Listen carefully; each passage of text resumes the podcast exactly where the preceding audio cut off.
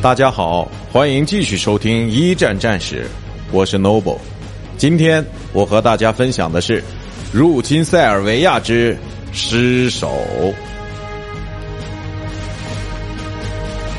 一九一五年末，塞尔维亚已经不太可能抵挡进一步的入侵了。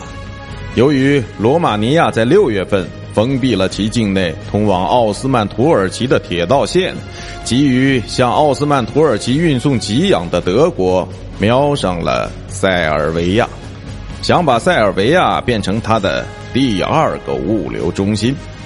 而塞尔维亚的宿敌，位于塞国东面的保加利亚，也于一九一五年九月六日加入了同盟国的阵营。很快。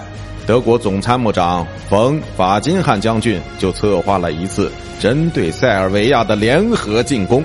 负责这次进攻的就是德国久经沙场的元帅奥古斯特·冯·麦肯森。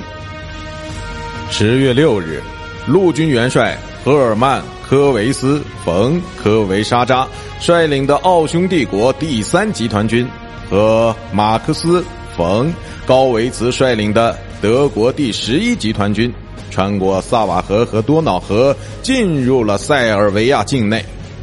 五天后，尼古拉·哲科夫率领的两支保加利亚军队向西攻入塞尔维亚，直取尼什和斯科普里。普特尼克不得不率领队伍在深冬时节艰难的撤到黑山地区。为了这次撤退。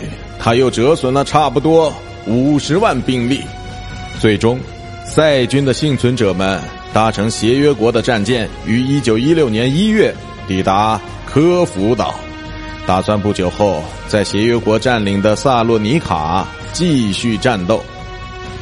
自此，塞尔维亚和黑山及其邻国阿尔巴尼亚，通通落入同盟国之手，直到一九一八年。才被解放。